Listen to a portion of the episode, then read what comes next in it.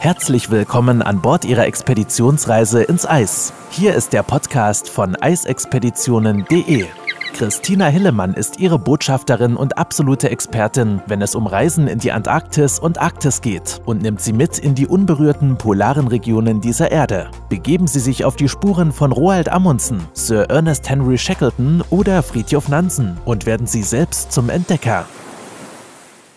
Herzlich willkommen zur 135. Folge unseres Podcasts. Seit 2020 bietet das kleine Expeditionsschiff World Voyager Expeditionen in spannende Regionen auf dieser Welt an.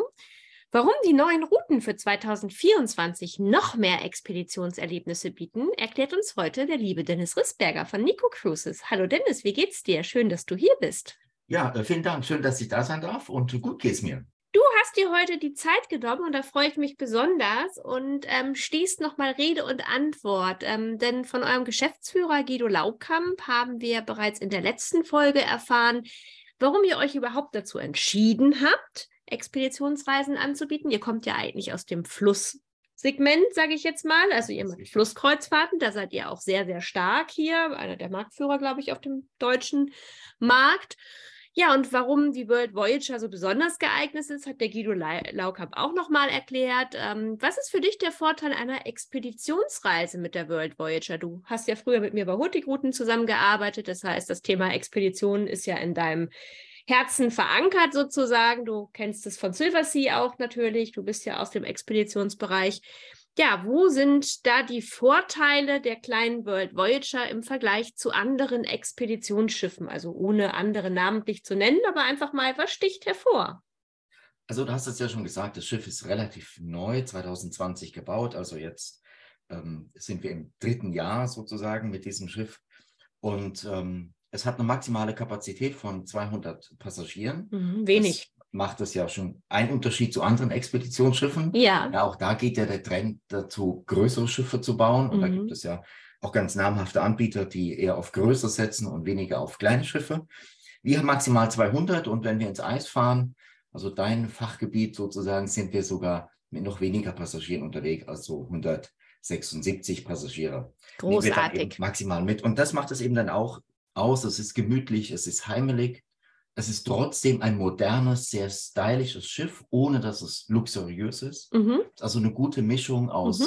sich wohlfühlen an Bord und trotzdem Annehmlichkeiten genießen, was eben ein Luxus-Expeditionsschiff halt vielleicht auch hat, Sauna, Spa, mhm. solche Dinge. Das gibt es eben auch alles auf Gutes Essen. Gutes Essen. Wir schon testen dürfen. Genau, aber es geht halt eben auch nicht die Atmosphäre an Bord verloren. Es bleibt trotzdem familiär, klein, und Übersicht. Und leger vor allem und auch. Ne? Das war sehr, sehr angenehm bei euch an Bord bisher immer.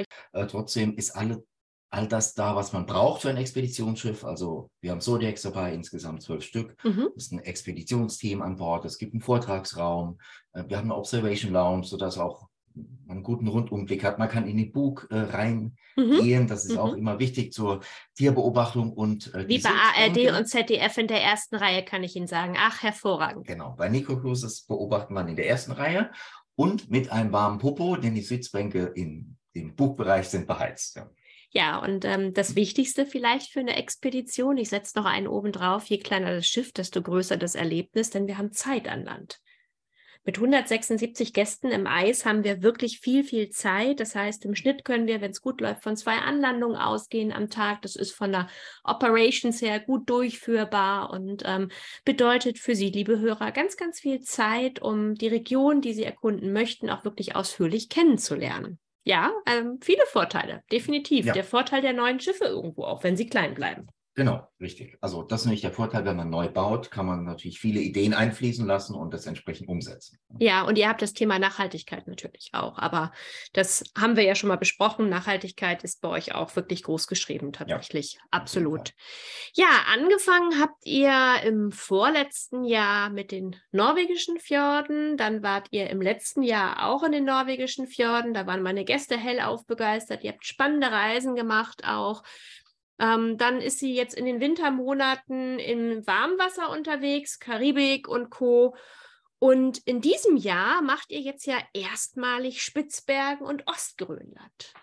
Genau, also wie du schon gesagt hast, wir haben mit den norwegischen Fjorden angefangen und das machen wir auch dieses Jahr noch einmal, aber im mhm. Prinzip nur noch als Fahrt nach äh, Spitzbergen. Spitzbergen. Mhm. Ähm, fahren wir natürlich einmal die norwegische Küste entlang und dann über die Bäreninsel nach Spitzbergen, machen mhm. dann zwei Spitzbergen-Umrundungen mhm. und dann geht es über Ostgrönland äh, zurück nach Island und dann wieder über die norwegischen Fjorde zurück. So, das ist die Expeditionsroute für, für dieses Jahr. Wie werden denn die Expeditionstage bei euch an Bord aussehen? Was erwartet ihr oder was erwartet die Gäste vielmehr? Was ist geplant? Also geplant ist, dass nichts geplant ist.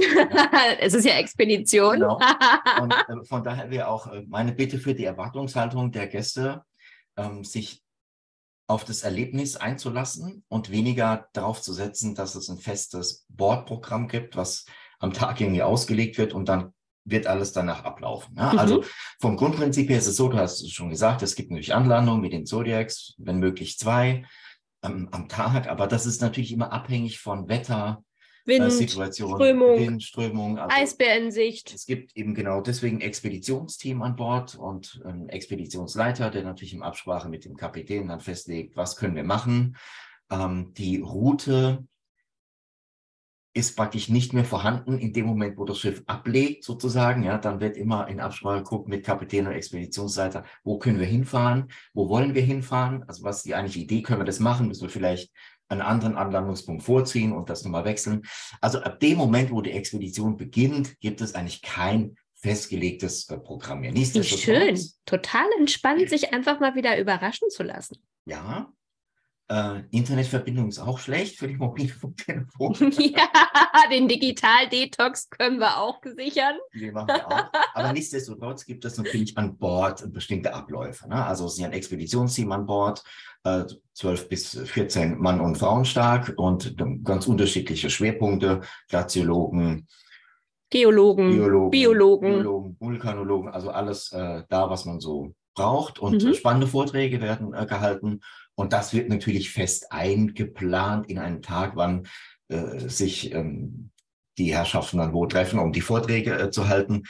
Und es wird natürlich auch besprochen, was ist äh, der Anlandungsplan für den nächsten Tag. Also, dass man da Pre- und Recaps. ein bisschen mhm. sich darauf einstellen kann und mhm. dann muss man einfach gucken, was passiert. Großartig. Ja, 2024 wird dann verrückterweise noch vielfältiger. Da habt ihr noch mal richtig einen rausgeholt. Ähm, definitiv gibt es noch mehr Erlebnisse. Und welche Routen sind da genau geplant? Also es geht natürlich wieder in Deutschland los. Der mhm. Vorteil dieser Expedition ist ja, sie beginnen in Deutschland. Also wir würden in Kiel starten, dann müssen wir natürlich einmal wieder ein Stück weit die norwegische Küste hochfahren. Wie dramatisch. Und, ja, das ist ja immer wieder schön. Immer wieder ja. schön. Ach. Und äh, dann geht es äh, direkt weiter nach Island und wir machen dann eine Halbumrundung von Island über die äh, Nordküste mhm. und äh, kommen dann mit dem Schiff in Reykjavik an. Das wäre die erste Reise. Mhm. Äh, Norwegens Westküste nach Island ist 15 Tage lang. Mhm.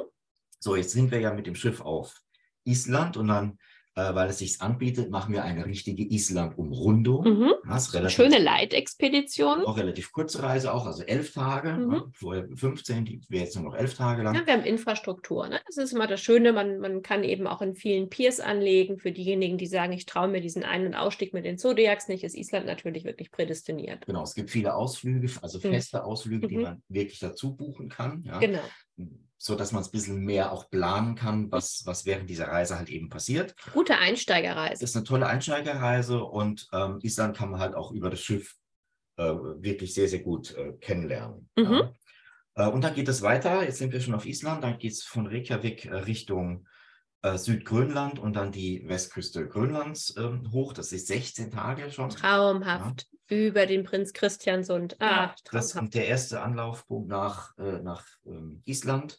Und die Überfahrt von Island nach äh, Grönland wird wir nutzen, um die Gäste so ein bisschen einzustimmen auf mhm. die Expedition. Wie funktioniert sowas? Wie läuft es ab? Ja. Mhm. Man muss ja nochmal die Anoraks äh, anprobieren und die äh, Schuhe aussuchen und so weiter. Dafür ist gut Zeit. Mhm. Das können wir da wunderbar machen. Und äh, dann fahren wir die Westküste hoch, äh, bis dann letztendlich die Disco-Bucht äh, kommt und dann drehen wir wieder um und fahren nach Kangalusuk wieder zurück. Mhm. Erste Reise Grönland. Zweite Reise Grönland. Ähm, Nordwestgrönland wird angeboten und hoch bis zur Eisgrenze. Eine mhm. Reise, die in oder auf Grönland äh, beginnt und endet. Mhm, ab bis also, Kangaluschuat. Genau. Mhm. Und einmal hoch. Äh, bis nach Old Thule, wenn, wenn klappt, möglich. Wenn es klappt, genau. Da ist, sind wir wieder beim Thema. Man kann das nicht genau ähm, prüfen, ob das funktioniert. Man mhm. muss einfach hinfahren und dann sieht man, ob das Schiff durchkommt oder nicht. Mhm. Und dann geht es halt wieder äh, über die Küste zurück ähm, zum Ausgangspunkt. Auch eine Reise oder eine Expedition, die 16 Tage äh, lang ist. Mhm. Und dann muss das Schiff natürlich wieder zurück und dann machen wir noch einmal äh, den Abstecher hoch bis zur Disco-Bucht, fahren dann über Westgrönland wieder runter bis zum Prinz äh, Christiansund und dann wieder zurück nach Island. Island. Mhm. Eine Reise, die dann 15 Tage lang ist und dann überraschenderweise müssen wir von Island natürlich wieder zurückkommen nach Deutschland, fahren dann wieder über die Nordküste Islands nach, ähm, nach Europa, Schottland? erst auf die Shetland-Inseln, genau, mhm. Orkney-Inseln, über Schottland dann Helgoland. Juhu! Ja, äh, zurück nach Hamburg. Auch schön, beides schön. Ich mag ja beides sehr gerne. Ja, du bist ja großer Helgoland und Hamburg-Fan. Ja, wenn man hier wohnt, darf das auch so sein. Genau, und dann endet im Prinzip die Polarexpedition. Expedition in 2024. Aber ihr habt ja noch ein, ein Highlight, habt ihr ja noch weiter drin. Ihr geht ja noch weiter in den Süden und da gibt es auch noch ein Polarziel sozusagen, denn wir haben die Chance, dort auch wunderschöne, sogar eine der schönen, einigen der schönsten Gletscher der Welt zu erleben. Ja, aber wollen wir nicht noch ein bisschen was über Westgrönland äh, äh sagen, weil du bist doch schon dort gewesen, vor Ort. Ja. Du kennst doch die Region wie aus deiner Westentasche. Was erwartet denn den Kunden auf einer Expeditionsreise nach Westgrönland. Ach ja, wo sollen wir anfangen, wo sollen wir aufhören? So vieles. Also Westgrönland ist nach wie vor eins der beliebtesten Ziele tatsächlich in der Arktis. Hintergrund ist, dass wir zum einen natürlich erstmal die größte Insel der Welt erkunden dürfen und bis zu 80 Prozent ist sie noch, auch Gott sei Dank, vergletschert. Das heißt, ähm, das Erste, was uns erwartet, ist Eis. Eis, Eis, Eis. Und es ist wohl das, das extremste Eiserlebnis, was wir im Norden haben können. Also wir haben die Disco-Bucht eben mit den schwimmenden Eiskathedralen, mit diesen riesigen Hochhäusern aus Eis, die dort geparkt sind im Eisfjord, dort eben auf Grund laufen. Wir können mit dem Boot dort durch, mit den Ausflugsbooten. Man kann manchmal auch Helikopterflüge darüber buchen. Dann haben wir natürlich nicht nur das Eis, sondern wir haben auch die Kultur, die, die Grönländer an sich, die Kultur der Inuit, in die wir eintauchen dürfen unheimlich schön gemacht. Es ist im Westen wesentlich moderner als im Osten, aber dennoch ist die Tradition auch ähm, beibehalten worden und so werden wir mit Sicherheit ein paar klassische Eindrücke kriegen von den Kostümen, von den Trachten von den alten Bräuchen, aber eben auch sehen, wie sich der neue oder moderne Grönländer heutzutage eben bewegt, dass es Universitäten gibt in den kleinen Orten, die bunten kleinen Häuschen, die man immer so gerne überall sieht auf den Bildern.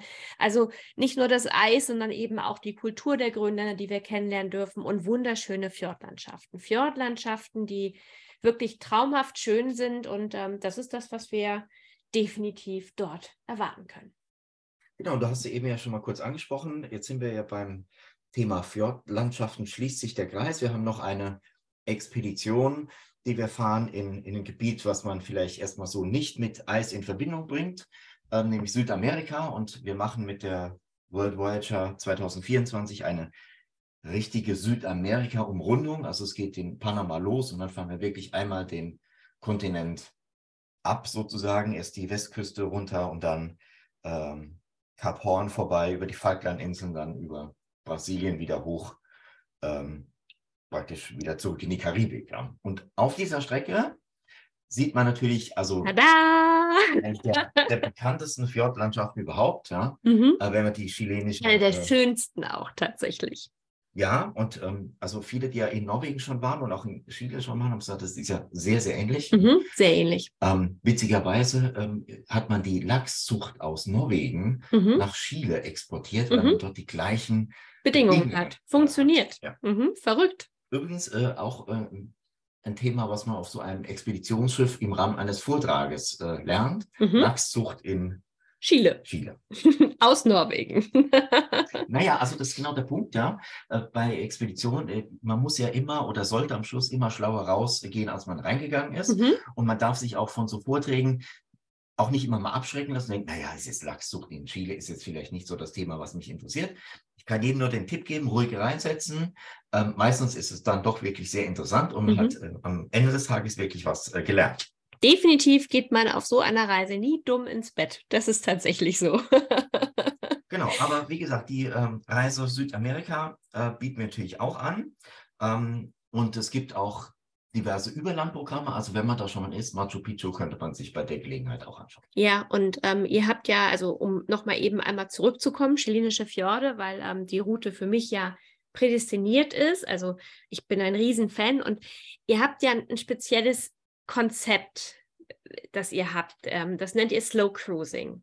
Und ich finde, dieses Slow Cruising, was, was Nico anbietet mit der World Voyager, das ist ja genau hier nochmal richtig gut zu spüren. Denn die Besonderheit an eurer chilenischen Fjordreise, was ist die Besonderheit? Also du kannst auch anfangen und sagst erstmal, okay, was sind denn überhaupt die Highlights, wenn man die chilenischen Fjorde besucht? Aber vor allem die Besonderheit, dass ihr zwei Tage zum Beispiel in Puerto Natales bleibt und man eben zwei Tage hat, vielleicht dann auch in den Nationalpark Torres del Paine zu gehen oder ja, ist das das Slow Cruising Konzept? Wie macht ihr das beim Panama-Kanal? Sonst bleibt ihr auch tagsüber, fahrt ihr durch oder fahrt ihr nachts? Ähm, ihr legt da ja schon Wert drauf eigentlich. Genau, also du hast das jetzt ja kurz angesprochen mit dem Thema Slow Cruising. Das ist ja eine Nico Cruises Erfindung mhm. sozusagen. Mhm. Also die Idee dahinter ist, wieder zu reisen und weniger schnell touristische Highlights abzuhaken. Mhm. Ja? Thema Panama-Kanal-Durchfahrt. Ähm, wann ist das natürlich am schönsten? Tagsüber. Mhm. Also fahren wir das natürlich am Tag. Mhm. Ähm, du hast angesprochen, in dem einen oder anderen Hafen auch mal länger zu bleiben, mhm. zwei Tage. Das beachtlich. Also, also Natales, Puerto Natales, man hat dann wirklich zwei Tage Zeit, um nach Torres del Paine in den Nationalpark zu gehen, was für viele ja das Highlight ist in den chilenischen Fjorden. Genau, und das passt halt gut zu unserem Slow Cruising Konzept. Ja? Mhm. Es geht darum, einfach zu sagen, wir brauchen Platz für Erlebnisse, wir wollen Raum für Entdeckung und Erinnerungen lassen. Und das kann ich ja nur erreichen, wenn ich dem Gast die Möglichkeit gebe, lange vor Ort zu bleiben, sich intensiv was anzuschauen, Ausflüge zu machen, vielleicht auch mal auf eigene Faust was zu erkunden. Und dafür braucht es Zeit. Mhm. Ja? Und das kann ich eben nicht machen, indem ich da nur vier Stunden irgendwie in den Hafen reinfahre und dann gibt es irgendwo eine kurze, schnelle Busrundfahrt und äh, weiter geht's. Dann, dann, war das so schnell, dass ich ab dem dritten Hafen gar nicht mehr weiß, was ich eigentlich gesehen habe und was nicht. Mhm. Ja? Das ist nicht unser Ansatz für, für Kreuzfahrten bzw. Ähm, Expeditionen. Mhm. Was ist denn dein persönliches Highlight? In 2024, wenn du dir eine Reise aussuchen dürftest mit der World Voyager? Ja, würde ich natürlich ins Eis fahren, klar. Ähm, und natürlich die 16 Tage Expedition Westgrönland mit dem Versuch, durch die, äh, durchs Eis zu stoßen nach äh, Old Thule. Old Thule. Das wäre so mein Highlight. Ja, gut, da ist natürlich ganz, ganz viel Polarhistorie mit drin. Da ist äh, die Zwangsumsiedlung mit dabei nach Karnak. Ähm, das ist schon ist wirklich, also die Geschichte Grönlands wirklich von der Pike auf, die man da auf dieser Reise wirklich auf den Spuren von Knut Rasmussen fahren kann. Das ist, ja, ist schon, ist ein Highlight und viel, viel Eis. Du bist ja eben auch der Eisfan und ähm, ja, macht definitiv Sinn. Kann ich verstehen. Wobei ich ja persönlich immer noch überlege, ob wir nicht tatsächlich auch im Anschluss noch die chilenischen Fjorde als Gruppenreise machen, weil die Spitzbergenreise ist ja schon pickepacke voll für dieses Jahr. Schauen wir noch mal. Bisschen Platz ist noch, genau, aber, aber so, ja, ist gut gefüllt. Also, ja, spricht für euer Schiff und fürs tolle Angebot. ja, was erwarten denn die Kunden, wenn sie ans Expeditionsteam denken? Habt ihr ein eigenes Expeditionsteam, was ihr zusammenstellt oder greift ihr auf ein erfahrenes Bestehendes zurück? Wie macht ihr das? Ähm, ja, wir greifen auf einen erfahrenen Expeditionsleiter zurück. Ja, genau. genau. Also ist ja kein Geheimnis, er ist auch im Katalog hier abgedruckt. Das ist Jan äh, Bride und mhm. der stellt das Expeditionsteam zusammen und mhm. leitet dann die Expedition. Äh, 23 schon und dann auch äh, 24. Ja, also und also sehr, sehr viel Know-how, sehr viele Jahre. Qualität ähm, Erfahrung in, mhm. in, diesem Bereich und da sind wir, glaube ich, äh, sehr gut aufgestellt. Ja, tatsächlich, also einer der erfahrensten Expeditionsleiter, der das Team auch zusammenstellen kann. Definitiv. Kann ich nur gratulieren, dass ihr das hinbekommen habt. Ich leite es weiter. Ihr fahrt mit der World Voyager jetzt ja wirklich ganz spektakuläre Reisen an und wir haben darüber gesprochen, es geht zum Teil nach Kiel oder ab Kiel oder ab Hamburg. Aber wir haben eben auch die langen Strecken, die nach Chile gehen, nach Panama oder eben auch nach Grönland. Bietet ihr denn die Flug-An- und Abreise auch immer als Pauschalreise mit dazu an? Genau, also bei uns kann man ein ganzes Paket buchen sozusagen, mhm. ähm, rundum sorglos. Ja, ähm, das Einfachste ist natürlich ab Kiel oder Hamburg zu fahren, aber auch da könnte man mit der Bahn anreisen bei uns. Aber es gibt natürlich auch, gerade wenn man nach Grönland jetzt müsste, für die Expedition ähm, haben wir Charterflüge mhm. eingekauft sodass wir da auch nicht in die äh, Bredouille kommen mit äh, Linienflügen, mhm. dann vielleicht nicht genug äh, Flugkapazität da ist oder man irgendwie wilde Umsteigeverbindungen bekommt. Es gibt ja da ganz abenteuerliche Ja, gibt es. Ja, ja, mein täglich Brot.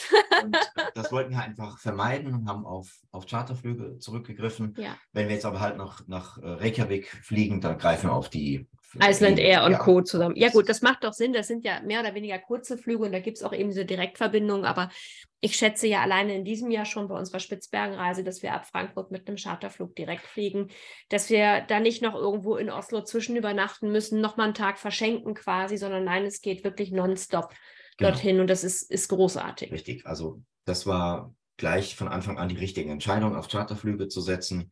Und auch 2024 machen wir das so und sind da, glaube ich, sehr, sehr gut aufgestellt. Das ist komfortabel für die Gäste ähm, anzureisen, wie du schon gesagt hast. Keine Zwischenübernachtung, keine wilden Umsteigeverbindungen.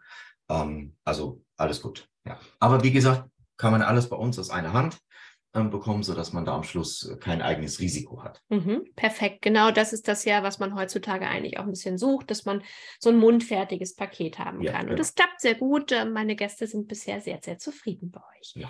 Lieber Dennis, wir haben tatsächlich ähm, schon wirklich ganz, ganz viel wieder Neues erfahren dürfen. Die Reisen sind ja buchbar jetzt. Und ähm, kleiner Tipp von dir, Frühbucher gibt es bestimmt auch, oder? Ihr habt bestimmt Frühbucherrabatte, die ihr anbietet. Ja, irgendwie. Natürlich, äh, ist gestaffelt. Mhm. Also Frühbuchen äh, lohnt sich natürlich bei uns. Mhm.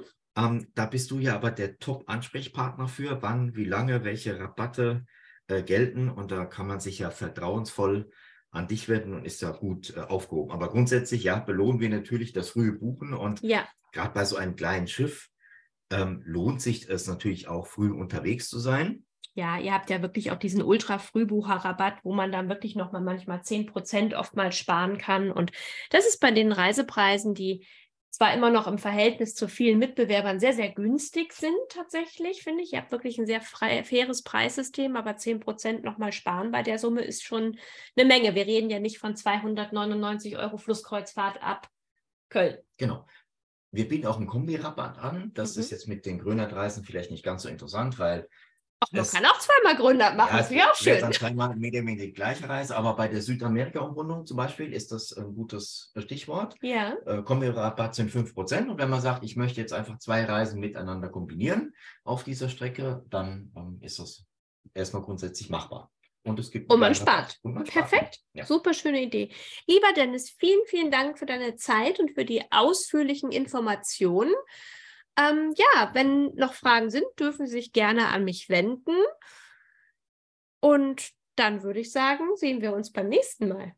Ja, Vielen Dank. Äh, äh, danke. Wenn Sie mehr zu den einzelnen Reisen erfahren möchten, besuchen Sie www.eisexpeditionen.de und hören Sie auch beim nächsten Mal wieder rein.